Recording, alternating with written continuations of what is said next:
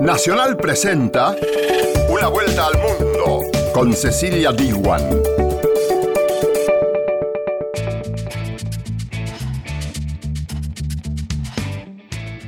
Arranca una vuelta al mundo, bienvenida y bienvenido.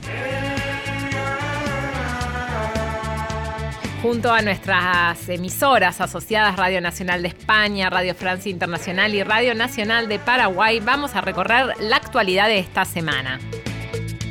En Colombia, temen que el gobierno de Iván Duque lesione gravemente los acuerdos de paz. Los detalles los trae Radio Francia.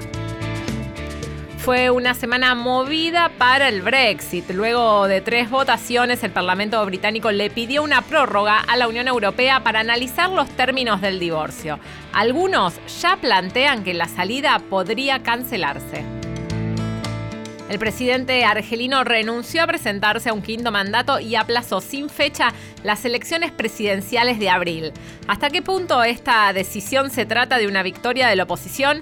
Lo analiza Radio Nacional de España. Andrés Manuel López Obrador cumplió sus primeros 100 días de mandato con la mayor aprobación para un presidente en la historia de México. En una vuelta al mundo hacemos un balance de estos tres meses. Estos fueron los títulos, ahora sí arrancamos con el desarrollo del programa de esta semana. Una vuelta al mundo. Nacional, junto a sus radios asociadas. Yo conozco su cara y conozco su alma no hay gente más buena que yo haya visto en otro lugar. Los acuerdos de paz del gobierno de Colombia con la guerrilla, la FARC, que pusieron fin al conflicto de medio siglo vuelven a desatar la polémica en ese país. Los negociadores del pacto alertaron sobre la intención del presidente Iván Duque de lesionarlo. Sin embargo, la alta comisionada de las Naciones Unidas para los Derechos Humanos, Michelle Bachelet, consideró que el gobierno de Colombia tiene la responsabilidad histórica de implementar plenamente el entendimiento. Una vuelta al mundo. Nacional junto a Radio Francia Internacional. Los negociadores del polémico acuerdo de paz entre el gobierno colombiano y las FARC enviaron una firme carta a Naciones Unidas para alertar sobre la intención del presidente Iván Duque de lesionar gravemente el acuerdo alcanzado. El mandatario ha planteado objeciones a seis artículos de la ley estatutaria de la Justicia Especial para la Paz, la JEP, considerada la columna vertebral del pacto. Néstor Rosanía, politólogo colombiano, director del Centro de Estudios en Seguridad y Paz, nos explica de qué se tratan estas objeciones. Lo primero, el tema de la participación de la Fiscalía General de la Nación, que es la entidad que estudia e investiga los crímenes en Colombia. Esta entidad está aparte de las investigaciones que manejaría la Justicia Especial para la Paz, ya que la JEP, la Justicia Especial para la Paz, es diseñada únicamente para investigar los crímenes en el marco del conflicto armado. Eso estaba separado y ahora el presidente Duque dice que se debe integrar a la fiscalía para que ésta participe. ¿Cuál es el trasfondo de este tema? Un trasfondo político. El fiscal general de la Nación, que es muy cercano al presidente, quiere hacer investigación permanente en estos eh, delitos por parte de las FARC, porque ahí también está el tema de la extradición de Santrich. Segundo, que se rediseñe el concepto de qué es impunidad, porque esto fue el gran, el gran caballo de Troya y de batalla que ha tenido el gobierno Duque, y era que se hablaba de una impunidad total a los autores de crímenes de lesa humanidad. En el documento que se firmó del fin del conflicto, se dejó claro que ellos iban a entrar a la justicia transicional, que tenían que contar todo, y si no contaban todos sus delitos, salían de la justicia y llegaban a la justicia normal o ordinaria. Ahorita lo que se quiere es diseñar, cambiar ese concepto de, de, la impunidad que ha hablado el uribismo permanentemente y abriría un boquete muy grande y desestabilizaría la columna vertebral de los acuerdos. ¿Y esto qué significa? ¿El acuerdo de paz está en riesgo? ¿El documento final, negociado durante cuatro años, o pudiera cambiar al punto de no parecerse a lo que se negoció? Y esto, por supuesto, pone en riesgo la paz de Colombia. Néstor Rosanía, politólogo colombiano, director del Centro de Estudios en Seguridad y Paz. Lo primero es que demuestra que el Estado colombiano no tiene palabra y que lo que se ha manejado son políticas de gobierno y no políticas de Estado. Y es una muy mala señal ante la comunidad internacional. Ejemplo, Naciones Unidas confió en el Estado colombiano, no pensaba en Juan Manuel Santos o en Iván Duque, pensaba y hablaba en términos de la institucionalidad del Estado. Pero eso no se está cumpliendo. Y lo segundo es que va a dejar un mal precedente para futuras negociaciones, sea con el Ejército de Liberación Nacional o con cualquier otro grupo, que cuando llegue a una mesa de negociación ya no va a tener garantías jurídicas ni certezas. Entonces, es muy delicado. Ahora, lo segundo macro importante es que lo que va a hacer es que nos devuelve a hace más de tres o cuatro años cuando estas mismas discusiones ya se habían adelantado en el Congreso, ya se había diseñado toda una metodología para poder implementar los acuerdos y nos devolvimos. Deberíamos estar en implementación y en este momento nos volvemos otra vez a discutir la agenda en el punto de la justicia. Y quizás la más grave consecuencia de estas objeciones que ha planteado el presidente Duque contra los acuerdos de paz es la reacción de los miembros de la guerrilla colombiana. Como explica el politólogo Néstor Rosanía, la respuesta puede ser simplemente volver a las armas. Los guerrilleros de base, ellos ya en este momento estaban esperando que estuviéramos en la implementación de los acuerdos y les llega una gran incertidumbre e inseguridad porque ya habían firmado algo y ahora este gobierno los devuelve otra vez a ver cómo se va a volver a diseñar el tema de justicia. La comandancia de las FARC, que hoy está en el Congreso, quiere decir Timochenko y esas cabecillas muy grandes, pues yo creo que ellos ya están muy metidos en el, en el tema de la paz, no van a salir a tomar las armas. Pero en Colombia en este momento estamos viviendo un fenómeno muy grave que se llama las disidencias y son todos esos antiguos combatientes de las FARC que vieron que el Estado no les cumplió, que el narcotráfico da mucho dinero y se están regresando y rearmando nuevamente. Y es muy grave para la estabilidad y la paz de Colombia. Si el presidente Iván Duque no firma el acuerdo de paz y somete sus objeciones al Congreso, vendrán necesariamente nuevas discusiones en las dos cámaras. Luego el proyecto pasaría por la Corte Constitucional para volver finalmente a la mano del presidente, un ciclo que bien podría durar al menos un año más. Una vuelta al mundo. Por la radio de todos.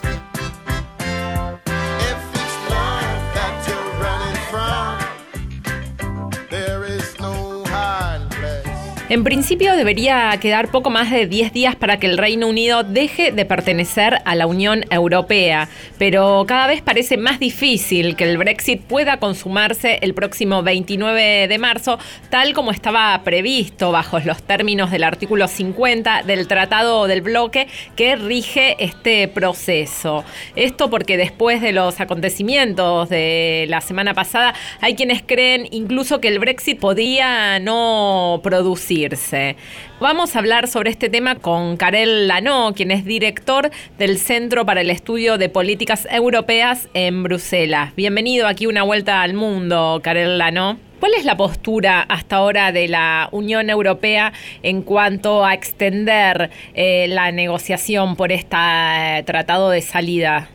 Para extender necesitamos unanimidad, necesitamos el acuerdo de todos los Estados miembros, de los 27, lo que podría ser muy difícil, pero no lo sabemos, pero pensamos que al final es muy probable que vamos o vamos a tener una una fecha, fecha ulterior del Brexit eh, que podría producirse al mes al final de junio o no vamos a ver Brexit en ningún lugar porque lo que es posible en Europa también lo que es el eh, Corte de Justicia de Luxemburgo había dicho que podrían revocar la letra del artículo 50. Es el artículo del Tratado de, eh, de la Unión Europea que dice que un miembro podría decir que van a irse de la Unión Europea, pero podrían también, si el proceso no es terminado, terminar este proceso y no irse. Y eso podría producirse, producirse también con Reino Unido. O sea que todas las opciones están abiertas en este momento, desde el aplazo al proceso. a solo tenemos dos semanas, semanas que quedan. Lo que May podría hacer es decir al final, vamos a revocar el proceso del artículo 50 del tratado y no vamos a ir, irnos de la Unión Europea. Igual hasta ahora May está jugando todas las cartas para tener una prórroga técnica, ¿no? Corta. Ella junto a su partido están apuntando a que finalmente sí se haga esta salida del Reino Unido de la Unión Europea. Sí, podríamos ver también otros procesos en el Reino Unido, por ejemplo, elecciones generales anticipadas en el mes de mayo o el mes de junio que podrían también ser elecciones para un poco saber lo que es la opinión de los británicos ahora sobre la Unión Europea, pero también podríamos ver un otro referéndum eh, en estos meses también. No lo sabemos en este momento. Pero parece lo que es muy claro que la posición de May ya es muy mucho más eh, enferma ahora que era antes, eh, hay dos años. ¿Y por qué todavía no se ha explorado la posibilidad de un segundo referéndum teniendo en cuenta los vaivenes que ha tenido este proceso de salida que lleva más de dos años y todavía no se ha llegado a ninguna conclusión a menos de diez días de la fecha para salir? Eh, podría tener un otro referéndum, sí, es, es posible, pero para tener un otro referéndum tenía preparar eso, tenía informar la opinión pública de lo que has cambiado en, dos años o en tres años, por ejemplo, pero también podría ser muy eh, desestabilizando para la comunidad británica, porque podría reforzar la polarización que ya tenemos ahora entre los Brexiteers y entre los uh, Remainers en Reino Unido. So, entonces, es posible que van a elegir no estar eso, no hacer eso porque es desestabilizando para el Reino Unido y al final eh, es un también es un debate sobre qué es, cuál es el poder del Parlamento, cuál es el poder del gobierno y cuál es el poder del público. Hasta ahora esto, esta situación inconclusa eh, en el proceso del Brexit, ¿qué consecuencias ha tenido, eh, por ejemplo, en lo económico para el Reino Unido? Lo que es claro que las perspectivas eh, económicas son muchas más eh, peores que son eh, ahora que podrían haber sido en este momento si no había visto un, un Brexit en Reino Unido, porque ahora el, el crecimiento económico en el Reino Unido es más o menos la mitad del mitad de la Unión Europea. Y la mitad, por ejemplo, de lo que tenemos en Alemania porque no tenemos perspectivas claras, sobre todo para el invertimiento extranjero en eh, el Reino Unido, porque los investidores no saben lo que va a pasarse. Y sobre todo lo, se ha pasado con, por ejemplo, muchos em, inversores uh, japónicos, también de los coches, de los bancos, de otros terrenos de la industria, que se preguntan lo que pasa en un país que normal era muy estable, que ahora es muy inestable. Claro. Claro, y hay algo que desde afuera no, no se termina de entender y es por qué el Parlamento británico, que está dominado por euroscépticos, no acepta esta salida y se arriesga a, todo, se arriesga a un Brexit duro o a incluso que no se llegue a ningún acuerdo y, Reino Unido no salga de la Unión Europea. ¿Cuál es el punto de conflicto para que los euroscépticos que están dominando este Parlamento británico no acepten un pacto con la Unión Europea hasta ahora? Lo que es el más fácil para explicar es que es taking back control, es que los británicos piensan que pueden controlar todo su mismo y no les gustaría eh, lo que Bruselas hace o lo que la Unión Europea hace en el terreno económico, el mercado único, etcétera. No les gusta que tenemos un eh, corte, por ejemplo, en, en Luxemburgo, un corte pan-europeo, para que podría tomar decisiones que afecten a todos los miembros eh, de, la, de, los, eh, de la Unión Europea, etcétera. Es que querían controlar todo su mismo, pero en un mundo que tenemos ahora globalizado, es, eso es una ilusión. Claro. Siempre, como puedes ver en Argentina, tenemos eh, inversores de otros países, tenemos importaciones de otros países, dependemos de otros países. La, como se dice, la autarquía no existe en el mundo moderno. ¿Y por qué cree usted que se llegó a esta situación actual de total incertidumbre? ¿Qué falló? Es, es como se dice en inglés, es el Collective Action Problem, es que tenemos, o el Prisoner's Dilemma, es, es que tenemos un gran grupo, el Parlamento británico tenía decidir sobre un tema, pero es imposible de tener un consenso entre estos 600 o más eh, parlamentarios para tener una opinión común sobre este tema, porque cada grupo tiene sus visiones sobre este tema y hay Brexiteers en los en el, los Tories, hay Remainers en los Tories, hay Brexiteers en Labour, hay Remainers en Labour y entonces hay un spectrum de opciones enormes. Claro. Hasta este punto hay, hay por ejemplo, el, eh, el voto que habíamos ayer es un voto muy, I mean, muy difícil para interpretar también de Bruselas, porque son más o menos 300 que han dicho uh, nos gustaría irnos de la Unión Europea sin acuerdo y en otros 300 con acuerdo. Claro. ¿Qué eso significa?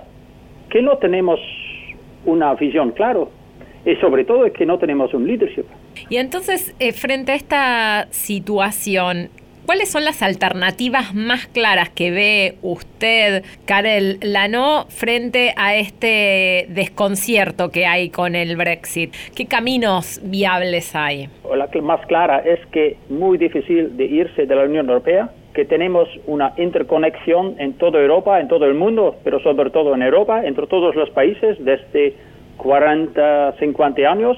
Y para irse de todas interconexiones eso es muy difícil y entonces alternativas es tener algunos opt-outs, lo que el Reino Unido había, opt-outs de partes del Tratado de la Unión Europea, pero el alternativo es de irse, pero parece que es más o menos imposible y que tenía preparar una separación de la Unión Europea durante muchos más años que lo que están haciendo. Dos años es más o menos imposible para irse de la Unión Europea.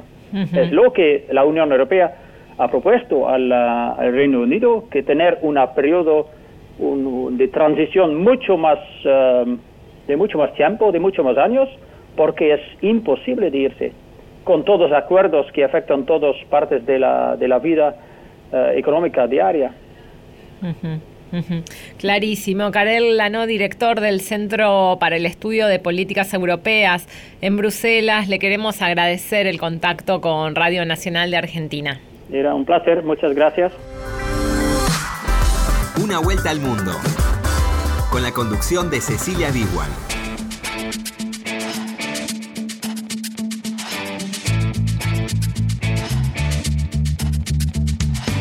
Continuamos aquí en Una Vuelta al Mundo junto a Diego Rosato, nuestro operador, y Cristian Brennan en la producción general de este programa. Y te agradezco por escucharnos a través de las 50 emisoras que tiene Radio Nacional en todo el país. También lo haces a través de la AM870 y ahora se agrega el podcast que lo podés encontrar en la página web de la radio www.radionacional.com.ar. Seguís en Una Vuelta al Mundo por Nacional.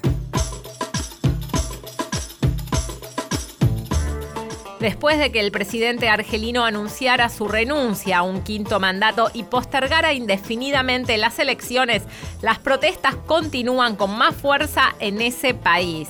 Los manifestantes interpretan la maniobra del gobierno como un intento de perpetuarse en el poder. Una vuelta al mundo. Nacional junto a Radio Nacional de España. Vamos a saludar a Naima Benaisa, ella es argelina y profesora de la Universidad de Alicante. Eh, Naima, ¿cómo debemos interpretar el anuncio de, de Buteflika? ¿Es una trampa? ¿Se puede interpretar así? Sí, bueno, que se puede interpretar de varias maneras eh, realmente, que es, eh, que es en, en, el fondo no es tan malo, porque realmente eh, es verdad que se puede interpretar primero como una trampa, pero también es una semivictoria para el pueblo que ha conseguido frenar al presidente Bouteflika a presentarse al quinto mandato. Bouteflika anunció también que habrá cambios en el gobierno. Eh, ¿Qué movimientos cabría esperar del clan o dentro del clan presidencial y qué sentido tendrían ahora cuando realmente se deberían celebrar elecciones, por lo menos en los próximos meses? El pueblo eh, argelino, concretamente la nueva generación, la generación que solamente ha conocido a Bouteflika como presidente, estaríamos hablando de millones de, argelinos que tienen hoy 20 eh, años, que nacieron en el 99, que solamente conocieron a Bouteflika, siguen manteniéndose firmes en seguir con las manifestaciones pacíficas, sobre todo seguir en, en el espacio público, un espacio público que había sido usurpado durante muchísimos años, por no decir desde el 62, desde que Argelia es independiente. Eso para el pueblo argelino es una gran victoria. Yo creo que es importante insistir en esto porque mm, conseguir ocupar un espacio que pertenecía a la cúpula militar y al gobierno argelino desde el 62 es una enorme victoria que puede que a lo mejor un pueblo, eh, los pueblos occidentales no sepan lo que significa, pero los que, sabemos lo que es no poder acceder a un espacio público sabemos para, o sea, para nosotros sabe como una gran victoria. Buteflika anunció la celebración de una conferencia nacional inclusiva e independiente para acometer las reformas que deben constituir la base del nuevo sistema o del nuevo país, ¿no? De, la nueva Argelia. ¿A qué reformas se refería? ¿A qué, cómo, cómo se prevé esta conferencia? Sí, realmente eh, no se habla de reformas. Lo que, lo que realmente han, digamos, mm, propuesto es de preparar el terreno y habla, reunir a todos los partidos, a todas las formaciones políticas eh, en Argelia, reconocidas por el gobierno argelino, y preparar el terreno para las próximas elecciones. Puede que haya algo de verdad en esto, pero también hay que reconocer que lo que se ha hecho es inconstitucional, por lo cual estamos ante una nueva dictadura o bien la continuidad de una dictadura, porque realmente la constitución argelina no permite prolongar un mandato cuando ya está finalizado, lo que realmente está pasando ahora mismo en Argelia. Así que como el pueblo no quiere o sea, ninguna confrontación y el gobierno también ha demostrado que no está ah, por la labor de, una confrontación, digamos que eh, el, pueblo argelino le va a dar una, una especie de una oportunidad para el gobierno argelino para, para reaccionar. Por último, Naima, estamos ante un momento clave para la historia de Argelia, es decir, sí o sí esto, eh, esto va a traer eh, cambios. Nunca nada volverá a ser lo que como antes todo va a cambiar y por mucho que los eh, los, los eh, FLNistas o, los miembros del FLN quieran seguir en el, en el, en el, en el gobierno, nunca van a poder gobernar como lo han hecho hasta ahora, porque evidentemente hay que reconocer y recordar sobre todo que hay muchos intereses en juego que va a ser bastante difícil renunciar a ellos, pero el pueblo está eh, firme, se mantiene firme y seguramente y está muy seguro de que no va a permitir que el gobierno siga usurpando eh, los derechos del pueblo argelino y siga mm, eh, manteniendo al pueblo argelino bajo el miedo. Pues Naima Benaesa, argelina y profesora de la Universidad de Alicante, muchísimas gracias por haber estado con nosotros aquí en Cinco Continentes. Gracias a vosotros. Seguís en Una Vuelta al Mundo por Nacional para no hacer de mí cono pedazos, para salvarme entre únicos e impares, para cederme un lugar en su parnaso, para darme un rinconcito en sus altares. Me vienen a convidar a arrepentirme Críticas por cancelar obras millonarias, controversia por algunas decisiones y la mayor aprobación en la historia de México resumen los primeros 100 días de Andrés Manuel López Obrador en el poder. Radio Francia Internacional. Sin tregua, con estrés y a veces con improvisación, Andrés Manuel López Obrador acaba de cumplir 100 días en la presidencia, gozando de una gran popularidad. Incluso su nivel de aceptación aún subió durante estos tres últimos meses para alcanzar casi el 80%, algo que le permite estar más que optimista. Vamos muy bien, así lo muestran inclusive las encuestas en donde estamos eh, contando con el respaldo de la gente. Eso es muy importante porque queremos que haya democracia y eso significa gobierno del pueblo, para el pueblo y con el pueblo. Obviamente, durante estos 100 días hubo logros, errores y desaciertos que los unos y los otros analizan de manera diferente. A César Augusto Santiago, quien fue un alto dirigente del PRI, partido al cual renunció en enero pasado para lanzar un movimiento político socialdemócrata, le preguntamos cuál es su balance. Yo sostengo que estos 100 días del presidente López Obrador, el balance es positivo. Para mí, el hecho de que López Obrador ha movido el sistema político decadente que estaba en vigor, yo creo que es un éxito que se lo tiene que reconocer el país y la historia. El establishment mexicano político ya había llegado a niveles insostenibles y era necesaria su renovación, porque han dejado una secuela, cuando menos en los últimos seis años su desempeño fue lamentable. Para César Augusto, el tema donde hay más dudas que logros es el de la seguridad. Eh, se han centrado en la constitución de la Guardia Nacional, que es un tema pues que amerita una discusión aparte, y el tema de la inseguridad pues sigue igual, o sea, en estricto sentido no ha habido gran avance ahí. Hay que reconocer que el tema del robo de combustibles sí ha sido tratado con relativo éxito, ¿verdad? Por su parte, Edna Jaime, quien encabeza la organización México Evalúa, presenta un balance más bien con claroscuros. El balance de estos 100 días es que hay prisa, hay ambición, hay un proyecto de reconcentración del poder que preocupa a algunos segmentos de la sociedad mexicana. No queremos regresar al, al hiperpresidencialismo mexicano. Quisiéramos ver fortalecida la democracia mexicana en algunos aspectos hay una completa sintonía entre la promesa de campaña y lo que está haciendo como gobierno, en otros hay una brecha, sobre todo en el tema de seguridad.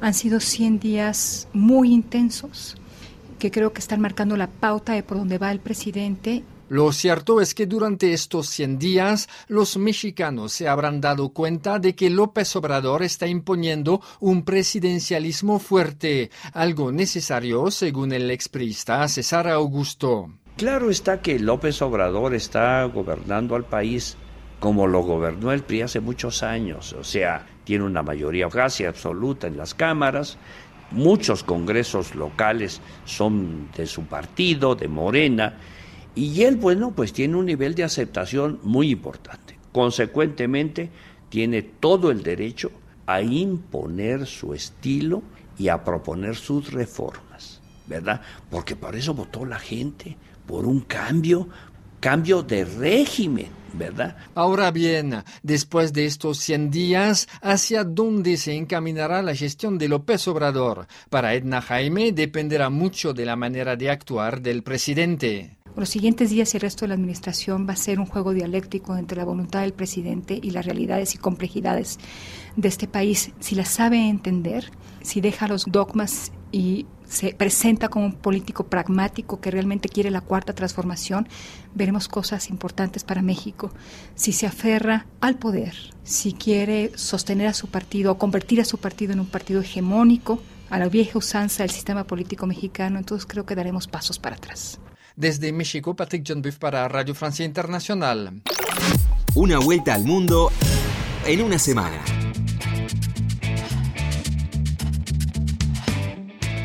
Esto fue una vuelta al mundo y nosotros nos reencontramos la semana próxima aquí en AM870.